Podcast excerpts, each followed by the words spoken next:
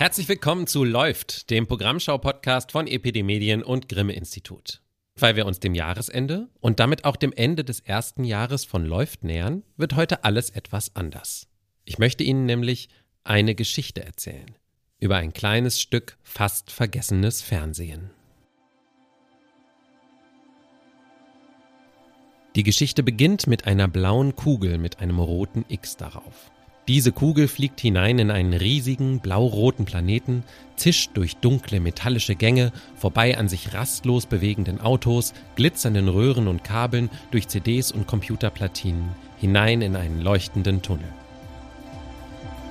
Schließlich landet sie vor einem Bildschirm.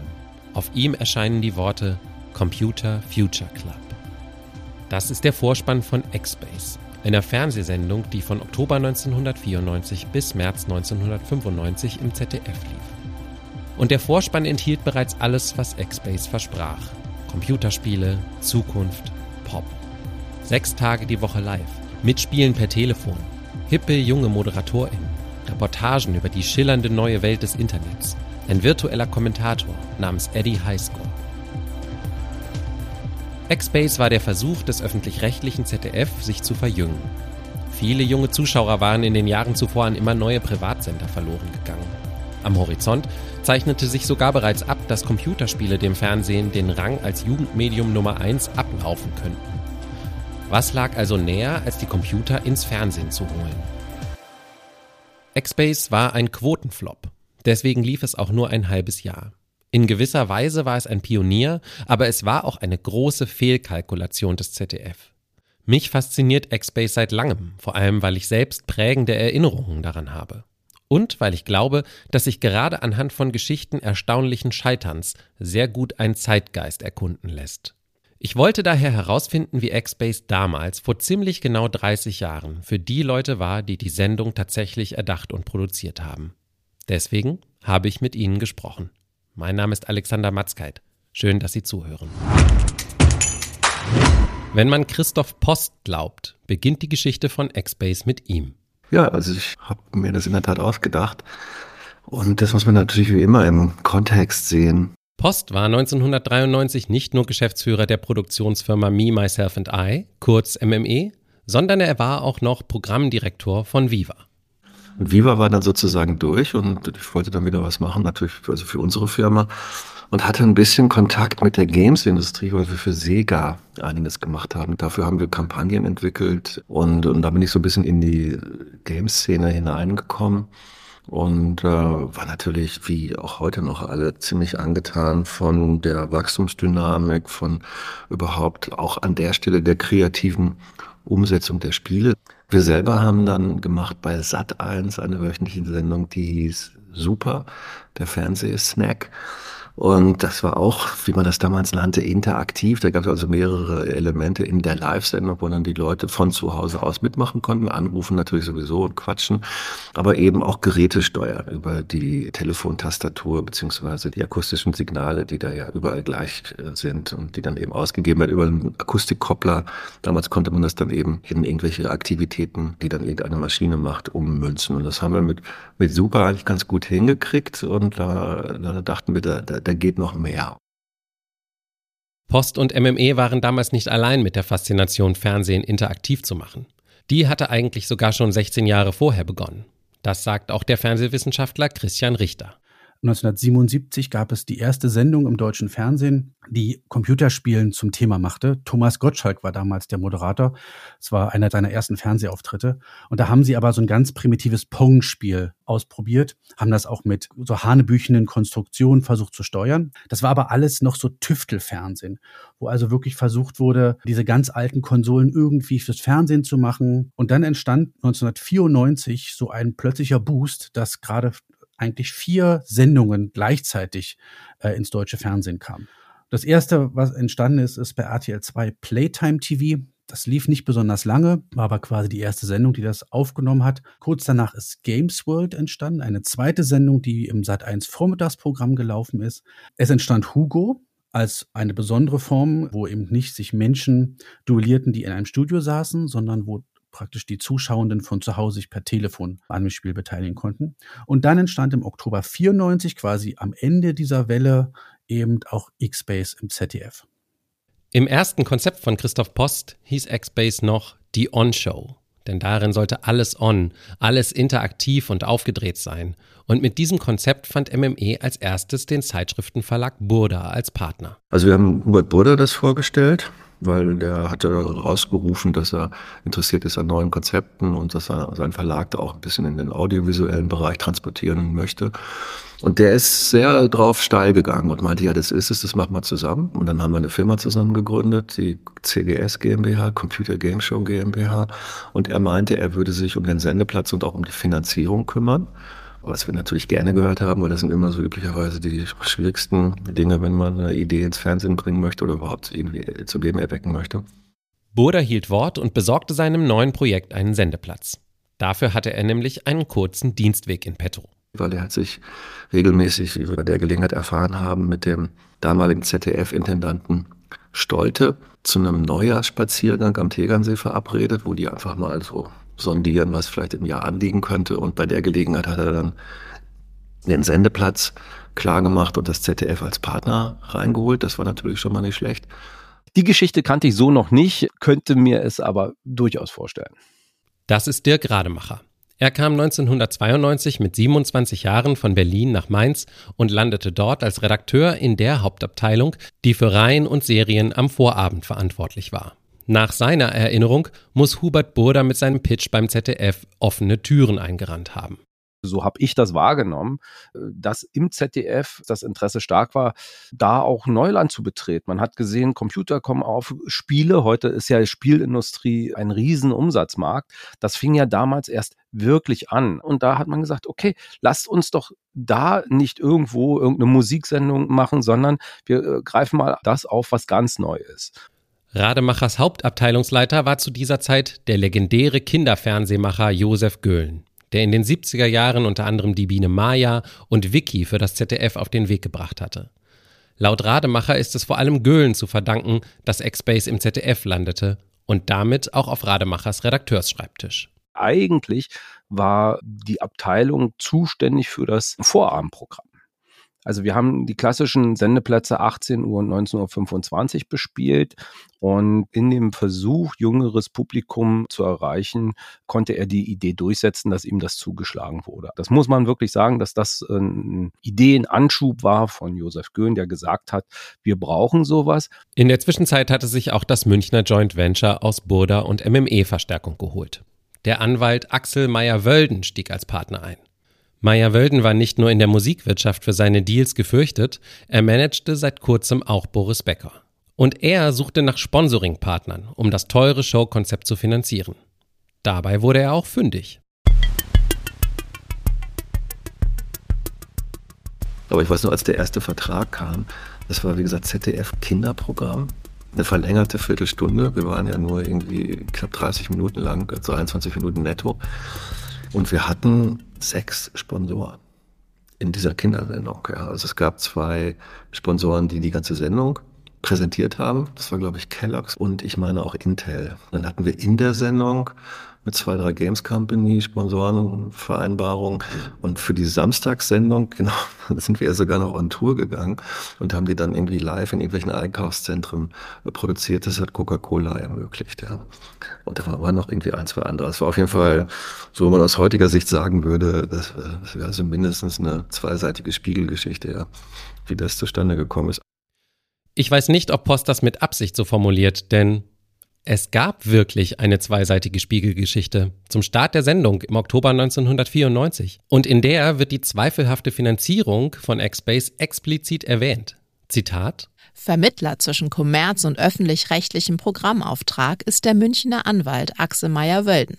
Der Manager von Boris Becker suchte nach Löchern im Rundfunkstaatsvertrag, um das durchgesponserte X-Base ZDF-kompatibel zu machen, wie ein Redakteur sagt. Zugleich kümmern sich Meyer-Wöldens Juristen um immer neue Förderer aus der Industrie. Heute ist Sponsoring im Kinderprogramm durch den Medienstaatsvertrag explizit untersagt. Aber es stimmt wohl, was Christoph Post sagt. Äh, muss ja alles in meinem Kontext sehen. Damals war das, war das in Ordnung. Der von Göhlen erkämpfte Sendeplatz lag mitten am Nachmittag. 15.30 Uhr wochentags, 15.45 Uhr samstags. Sechs Tage die Woche sollte X-Base Live aus München gesendet werden.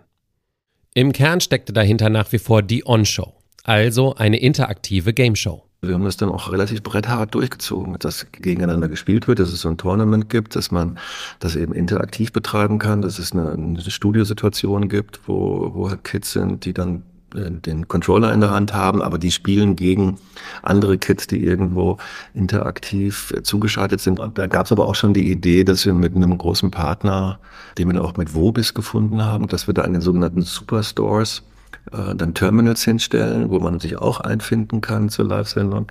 Dabei blieb es aber nicht. So ein Konzept wird ja entwickelt. Also man, man geht hin mit einer Idee, trifft sich und sagt, okay, wir wollen das machen. Und dann wird eigentlich in dem konkreten Fall auch eine, eine Idee umgesetzt. Da sind ja mehrere Beteiligte. Ich weiß, also es hat wahnsinnig viel Spaß gemacht. Es war wirklich auch inhaltlich Neuland und es gab dann doch viele Reibungsflächen auch äh, sozusagen, was dann die konkrete Ausgestaltung anbelangt, wie das auszusehen hat und wie man das macht. Das ist auch eine übliche kreative Reibungsfläche zwischen Redaktion und Produktion. Rademacher sagt, dass er sich nicht mehr erinnern kann, welche Elemente genau das ZDF in die Sendung eingebracht hat. Die Vermutung liegt nahe, dass es die journalistischen Beiträge waren, die über das reine Daddeln hinaus Kontext lieferten. Im bereits erwähnten Spiegelartikel lässt sich Josef Göhlen mit den Worten zitieren: Früher habe man im ZDF Pädagogik mit etwas Unterhaltung gemischt. X-Base dagegen sei Unterhaltung mit noch etwas Pädagogik. Da gab es natürlich aus seiner Zeit schon eine Riesendiskussion. Ist das gut, ist das schlecht, darf man das überhaupt unterstützen? Und wenn das ZDF so etwas äh, dann erlaubt und dem Vorschub lasst, dann muss das natürlich auch eine ordentliche Abdeckung haben. Ja, und das sind wir wissenschaftlich begleitet worden. Wir haben mit der FSK zusammengearbeitet, sehr eng. Und man hat sich überlegt, und das passt dann schon auch in das Pflichtenheft des öffentlich-rechtlichen Fernsehens, dass man da also diesen Trend weder ignoriert noch ihn einfach nur verdammt, sondern einfach mal versucht positiv, aber dann eben auch im vernünftigen Rahmen damit umzugehen. Als letztes Element wurden schließlich noch regelmäßige Auftritte von Popgruppen hinzugefügt, die den allgemeinen Jugendclub-Charakter von X-Base zementierten. Hier war MME mit ihrer Viva-Erfahrung natürlich voll in ihrem Element. Auch für die Titelmusik hatte die Produktionsfirma den angesagten Techno-Produzenten Alex Christensen gewinnen können, der in den Jahren zuvor mit dem Projekt U96 einige Hits eingefahren hatte. Da kam so einiges zusammen und dann war das eigentlich ein Konzept und ein Programm, das den Zeitgeist ganz gut äh, erwischt und abgeholt hatte. Im Sommer 1994 begann MME mit dem Aufbau der Redaktion. Also für mich war das eine der anstrengendsten Zeiten äh, meines Lebens, weil Viva war gerade so ein paar Monate on air und parallel haben wir dann eben das On-Show-Konzept verkauft und als sich das dann andeutete, dass das jetzt ernst wird, musste ich da immer so hin und her pendeln. Köln war im Viva und wir haben das dann in München aufgebaut. Wir hatten auch ein Büro in München mit der MME. War eine große Redaktion. Wir hatten unterm Strich innerhalb von wenigen Monaten von null auf boah, 70, 80 Kolleginnen da das Team eben zusammengefummelt und dann an gleich mehreren Stellen echte Pionierarbeit zu leisten. Als Produktionsort wurden die Riva Fernsehstudios in Unterföhring bei München ausgewählt. Ein 1958 gegründeter Traditionsbetrieb. Das ZDF war dort seit 1966 über eine Tochterfirma einziger Mieter. Und dann kamen wir da an mit so einer jungen Truppe und die Kameramänner hatten ein Durchschnittsalter von 55 plus. Die haben mir immer gesagt, ach, ihr wollt das haben wie bei MTV, das weiß ich noch. Das war echt so ein, so ein Clash, ja. Die Verantwortlichen entschieden sich bei Xbase vier menschliche ModeratorInnen einzusetzen. Zusammen ergaben sie eine bunte Mischung. Zwei Männer, zwei Frauen, eine davon auf Color, alle nach Viva-Vorbild jung und mehr oder weniger hip. Die zwei Männer besaßen fachlich bereits einen Hintergrund, der mit Videospielen zu tun hatte. Die zwei Frauen waren pop-affin. Als eine der ersten und wahrscheinlich heute berüchtigsten Figuren castete MME Nils Ruf, damals 21 Jahre alt. Er war nicht nur schon als Autor für Titanic hervorgetreten, sondern arbeitete auch für Nintendo. Leider hat Nils Ruf nicht auf meine Kontaktanfragen reagiert und wird daher in diesem Podcast nicht zu hören sein. Er galt fast allen Beobachtern der Sendung aber sofort als großes Talent. Als die wahre Schnittstelle zwischen Zuschauer und X-Base beschreibt ihn der Spiegel.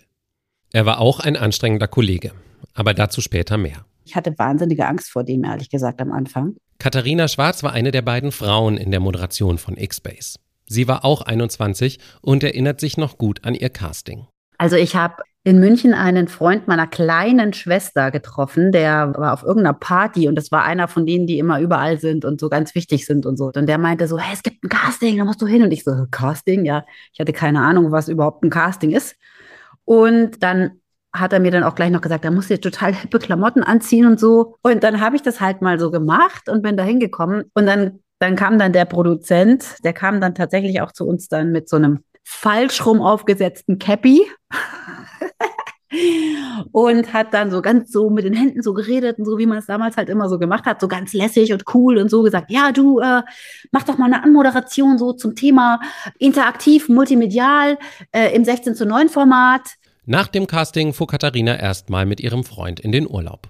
Ich habe dann mal im Urlaub den Anrufbeantworter abgehört und da hatte man mir vom ZDF drauf gesprochen, Mensch, du bist in der Auswahl, komm noch mal zum Recall, wenn es damals überhaupt schon Recall gab, weiß ich nicht.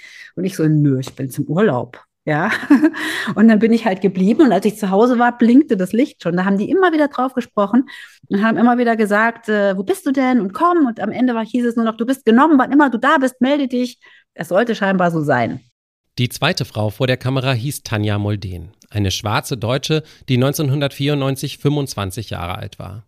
Sie hat als einzige der vier ModeratorInnen nach X-Base keine Medienkarriere gemacht. Mit Ausnahme eines Gastauftritts in der Sendung Verkehrsgericht im Jahr 1998. Auch zu ihr habe ich leider für diesen Podcast keinen Kontakt herstellen können. Im damaligen Pressematerial bezeichnet sie sich laut Spiegel als Technobiene. Ihre KollegInnen beschreiben sie als freundlich und zugänglich, aber auch als jemand, der sich vor der Kamera nicht immer wohlfühlte. Ihre beliebte Zuschauerbegrüßung Hey, hey, hey, willkommen bei X-Base galt später vielen als Beweis für die verkrampfte Jugendlichkeit des Formats. Der vierte im Bunde schließlich war Andreas von Lepel, 24. Er hatte schon als Jugendlicher begonnen, selbst Videospiele zu entwickeln. Für seinen Echtzeit-Simulationstitel Splitterwelten suchte von Lepel 1994 nach einem Abnehmer.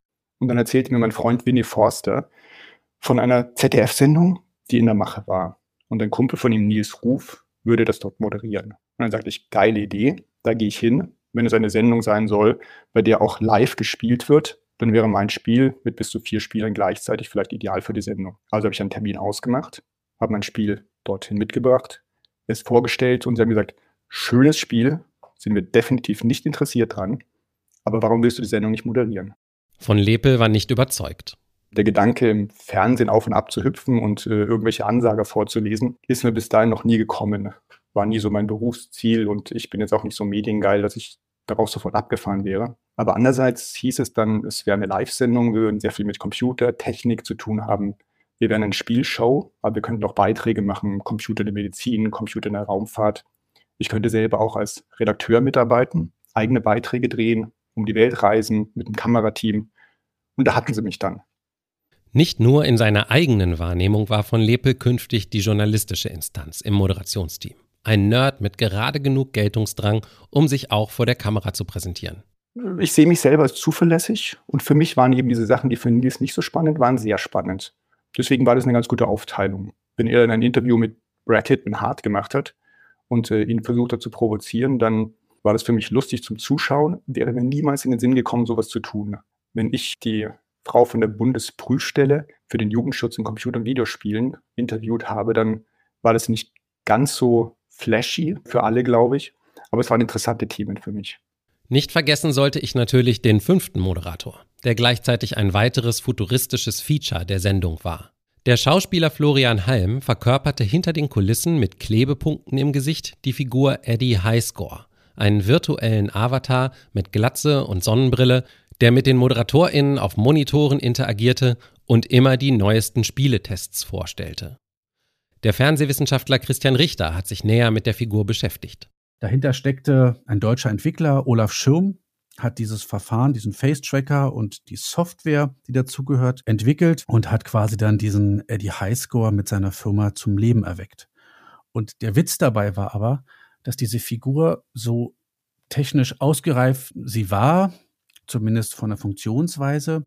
So sperrig war sie aber. Also die Rechenleistung reichte eben nicht für sehr komplexe Computergrafiken. Und dabei ist sozusagen immer aus dem Blick geraten, dass das eigentlich eine große technische Innovation war. Bekanntestes Vorbild von Eddie Highscore war Max Headroom, der in den 80er Jahren im US-Fernsehen zur Kultfigur wurde. Obwohl Headroom als computergenerierter Moderator auftrat, steckte dahinter allerdings noch ein Schauspieler im Kostüm. Tatsächlich schon digital war Eddie Highscores direkter Vorgänger Traugott Vox, der 1993 als virtueller Moderator ein Lifestyle-Magazin bei Vox moderiert hatte. Ihn nennt auch Christoph Post als Vorbild.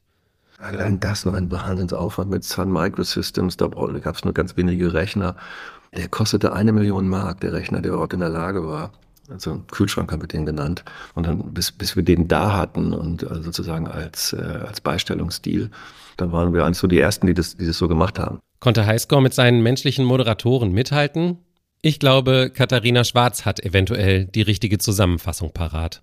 Ich fand den Eddie Highscore ein bisschen hölzern. Ich fand uns als Moderatoren so auch hölzern, muss ich ehrlich sagen.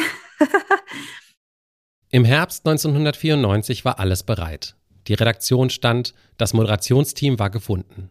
Auch das Studio nahm Gestalt an. Wirken sollte es wie das Innere eines gestrandeten Raumschiffs. Gäste betraten es durch einen blinkenden Time Tunnel.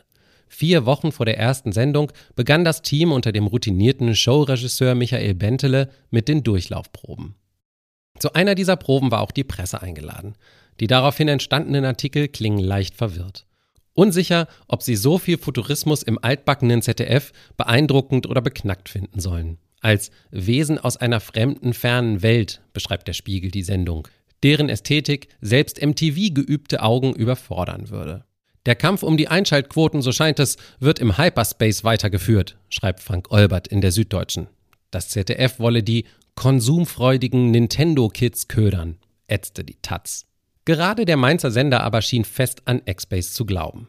Intendant Dieter Stolte prophezeite dem Format, es werde ein, Zitat, Kristallisationspunkt für junge Zuschauer. Und er war nicht der einzige Unterstützer. Markus Schächter, der, der spätere ZDF-Intendant, war damals der Chef der Programmplanung. Und der Schächter, der war, der war völliger Fan davon. Wir haben auch zwei, drei Pressekonferenzen gemacht mit ihm und dann war ich selber immer, als ich so neben ihm saß und ihm zuhörte, so huiuiui, also ob wir, wir das alles erreichen können. Aber man, man hat echt gedacht, so jetzt kommt die X-Base und dann ist das ZDF mit einem riesen Kraftakt ein Jahr später einfach sozusagen ein paar Meter weitergekommen. Und so ging X-Base am 3. Oktober 1994 erstmals auf Sendung.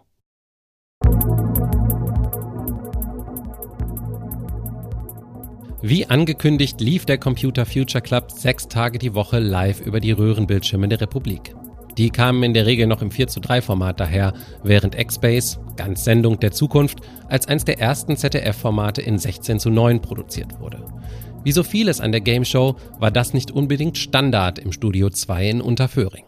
Was wir da alles brauchten und was wir da hinschaffen mussten, allein schon die ISDN-Leitung weiß ich, war ein Riesenthema, ja, wo wir mit der Telekom in München, beziehungsweise noch Deutsche Post damals, lange verhandelt haben, dass die uns da eben so, so einen Access legen. Wenn ich mir das heute so überlege, habe ich lange nicht mehr darüber nachgedacht, aber das war schon echt crazy shit, den wir da gemacht haben und einfach so unbeirrt, nö, das, das machen wir jetzt. Die ZDF-Redaktion teilte sich Dirk Rademacher in Mainz mit seiner Kollegin Birgit Meising in München, die ich leider auch für diesen Podcast nicht ausfindig machen konnte auch eine junge Kollegin und wir haben diese Redaktion zusammen gemacht. Das war auch eine ganz, ganz tolle Zusammenarbeit. Und dann hat man äh, gab es Sendungsabläufe, die hat man abgestimmt, dann auch die Produktionsfirma, die Producer haben Vorschläge gemacht, wen können wir in die nächste Sendung einladen. Und dann haben wir gesagt, ja, der passt oder das nicht. Oder wie sieht die Reihenfolge der Spielvorstellung aus? Die Beteiligten schildern die Produktion und den redaktionellen Alltag von X-Base als ein großes Experimentierfeld. Aufgrund der Art, wie die Sendung hergestellt wurde und was sie leisten sollte, brachte das aber auch einiges an Herausforderungen mit sich. Es war eine wunderschöne Spielwiese für uns alle. Man musste sich nur bei den Redaktionskonferenzen auch durchsetzen. Und die ZDF-Aufpasser, die, die Schießhunde, waren das nicht alleine, sondern die haben sich auch eingebracht und auch konstruktiv. Und somit war es ein, ein wildes Hin und Her, das einfach nur geprägt wurde von, welche Idee findet die meiste Zustimmung. Also man, man musste sozusagen das Team begeistern, wenn man eine neue Idee hatte und dann, dann haben wir es auch gemacht. Und dadurch, dass es eine Live-Sendung war, war sozusagen ein permanenter Zeitdruck da. Also man war permanent erreichbar, man war permanent in Kommunikation, also zwischen der Produktionsfirma, äh, der Redaktion vor Ort und im ZDF. Wieder in eine Redaktion zu kommen, die auch solche Möglichkeiten und derartiges Budget hat, war richtig toll. Die Redaktion war fähig, die waren ambitioniert, die wollten überall hin Features machen haben mit allen großen Firmen Kontakt aufgenommen, mit Nintendo, Sega zur damaligen Zeit und haben es wirklich geschafft, ähm, Spiele, nicht nur laufende aktuelle Spiele, sondern auch Spiele in Alpha- oder Beta-Versionen zu bekommen, die wir in der Sendung vorspielen konnten. Und das war natürlich ein Einblick, den auch die damaligen Spielefans sehr geschätzt haben, dass sie bei X-Base frühe Einblicke in aktuelle Entwicklungen bekommen haben. Und dann habe ich mich voll auf, auf X-Base gestürzt, weil da haben wir natürlich ein Potenzial gesehen, also the sky is the limit, ja. Also Fernsehformate, Internationalisierbarkeit, das war damals auch so in den Kinderschuhen, aber selbstverständlich habe ich schon gesehen, wie wir irgendwie die X-Base natürlich auch in den USA äh, eröffnen und äh, im europäischen Ausland und so da war MME sehr stark und sehr weit voraus, dass die sozusagen um diese Sendung eigentlich noch eine Welt erschaffen wollten. Mit Merchandising, mit, mit, mit Clubzeitschrift und so weiter und so fort. Also das, was dann später oder worüber wir heute alle reden, wir müssen auf Insta, auf Frag mich wo, TikTok was machen. Äh, dort war es schon so, dass äh, MME sehr stark darauf aus war, äh, um XBS herum eine Welt zu schaffen. Und die Positionen waren auch alle gut besetzt. Also ich war eigentlich ganz happy mit dem Team und die haben auch alle mitgefeitet. Also das lief sehr professionell, obwohl da so viele junge Leute dabei waren, die teilweise auch noch nie Fernsehen gemacht haben, aber die waren hochmotiviert und haben sich da reingeschmissen. Das jeden Tag zu machen, auch noch als Live-Sendung, fand ich äh, sehr, sehr ambitioniert. In einem riesigen Studio das zu drehen mit bis zu fünf oder sechs Kameras, teilweise auf Kränen, mit einer riesigen Mannschaft, das jeden Tag durchzuziehen, mit zwei Stellproben zu filmen und dann in die Live-Sendung am Nachmittag zu gehen, war ein wahnsinniger Aufwand für eigentlich ein recht kleines Ergebnis. Das war ja live. Und das war nicht nur eine Kamera, sondern, oh Gott, ich weiß nicht, zwei, drei, vier Studiokameras und ein Kran. Und dann gab es ja noch eben diese ganzen Superstores und so. Und dann sind wir ja auch mal woanders hin und haben dann dort vor Menschen gesprochen und überhaupt auch dort im Studio schon vor Menschen gesprochen. Das konnte ich aber zum Glück schon immer. Ich erinnere mich noch sehr gut daran, wie ich mit Christoph zusammen im Schneideraum saß bei David Cutter und wir einen Beitrag fertig schneiden wollten. Und die Sendung startete in ungefähr 25 Minuten. Und wir saßen immer noch im Schneiderraum. Dann wurde endlich alles fertig, rausgespielt. Wir sind ins Auto gesprungen, viel zu schnell Richtung Studio abgebraust, mussten ja das Tape auch noch abgeben. Und dann gingen die Schranken runter von der S-Bahn. Und dann sitzen wir im Auto völlig nervös und die Live-Sendung fängt fast schon ohne uns an. Und dann kam ich in letzter Sekunde reingehechelt. Und da es eine Live-Sendung war, wurden mir noch von hinter mir herlaufenden Assistenten das Mikrofon der Sender in den hinteren Gürtel geschoben und ich stand mit zerzausten Haaren und völlig ungeschminkt da. Und ähm, wir haben es geschafft, also noch in letzter Minute. Und haben dann eine sehr, sehr lustige Sendung abgerockt, weil ich natürlich relativ unvorbereitet war und einfach so geredet habe, wie mir der Schnabel gewachsen war. Und ähm, solche Dinge gab es eben immer wieder, dass wir kurz vorher informiert wurden, wir machen was ganz Neues. Und äh, wir haben aber nicht viel Zeit. Dann legen wir mal los das Studio, das waren teilweise Kameramänner an Kameras, die da gefühlt seit 20, 30 Jahren jeden Tag einfach zu ihrer Kamera gehen und dann rollten die das zwei Meter vor und dann rollten die es wieder zwei Meter zurück und dazwischendurch sind sie in die Kantine gegangen und mehr war da nicht. Ich weiß noch, dass wir überhaupt diese Spiele auf dem Fernsehbildschirm kriegen. Dafür brauchte man einen sogenannten Scan-Converter. Den konnte man aber nicht kaufen. Da gab es, Pettinger hieß der, genau. Das war so unser Mechanikus, so ein, so ein Wizard, so ein Nerd. Der lebte auch irgendwo im Bayerischen. Ich bin einmal bei ihm gewesen auf seinem Hof.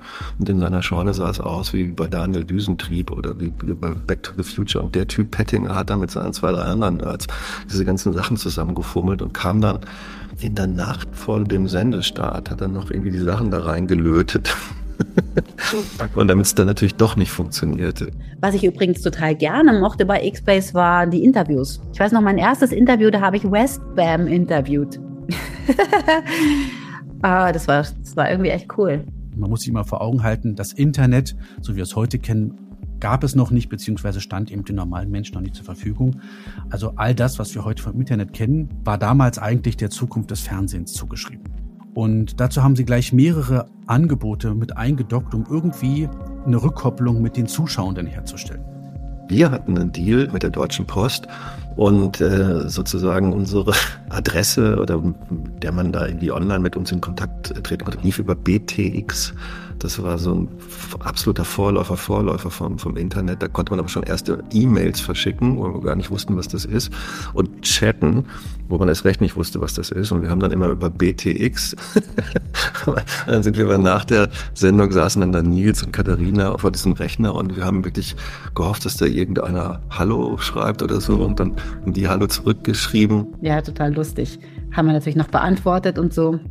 Nils hat mich doch an die Seite genommen und meinte, hey, Alter, wir können doch nicht mit BTX kooperieren und so. Wieso das Telekom? Wir sind doch irgendwie, ja, nee, nee, das ist doch völlig hinten. Und Christoph, das ist so, als wenn wir, wir wollen hier die Zukunft sein und, und ganz, ganz vorne sein. Und jetzt kooperieren wir mit dem Verein der Kriegsversehrten.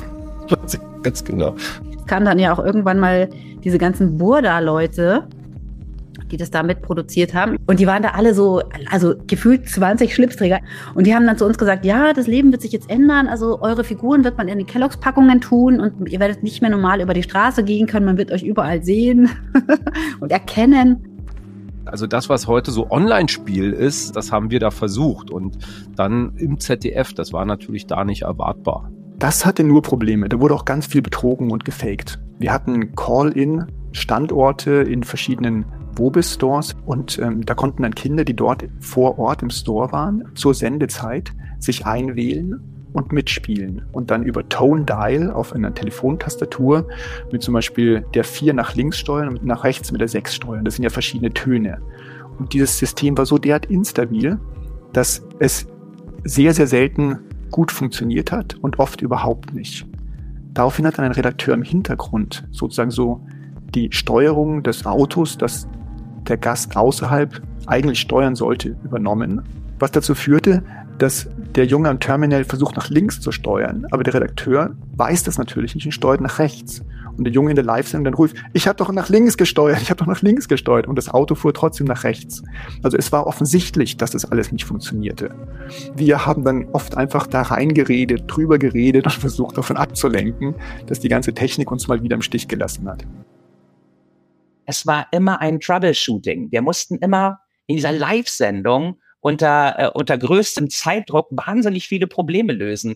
Die Leute am Telefon waren vielleicht plötzlich nicht da. Die Verbindung zu dem Außenterminal stand nicht. Der virtuelle Moderator hatte einen Hänger. Also es war immer so, wow, hoffentlich kommen wir da heil durch. Ach, wenn störrische Technik das einzige Problem der X-Base gewesen wäre, hätte sie es vielleicht wirklich zum Meilenstein der Fernsehgeschichte geschafft. Aber überlastete Telefonleitungen waren kleine Fische gegen das, womit die Crew außerhalb des halbstündigen täglichen Wahnsinns zu kämpfen hatte. Was genau Christoph Post, der Grademacher und ihren ModeratorInnen zu schaffen machte, welche Probleme sie lösen konnten und welche nicht, und wessen Stimme wir da eigentlich gerade gehört haben, das alles erfahren Sie in zwei Wochen in Teil 2 der X-Base Story. Hier bei Läuft. Wenn Ihnen gefallen hat, was Sie hören, dann empfehlen Sie uns doch weiter. Persönlich oder auf Social Media. Dort finden Sie auch das Grimme-Institut und Epidemedien und mich. Wir freuen uns auf Ihr Feedback. Läuft ist eine Produktion von Epidemedien und Grimme-Institut im Jahr 2023. Autor und Produktion Alexander Matzkeit. Das bin ich. Redaktion Lars Gresser, Alexander Matzkeit und Michael Ritter. Musik Gesol Reuth.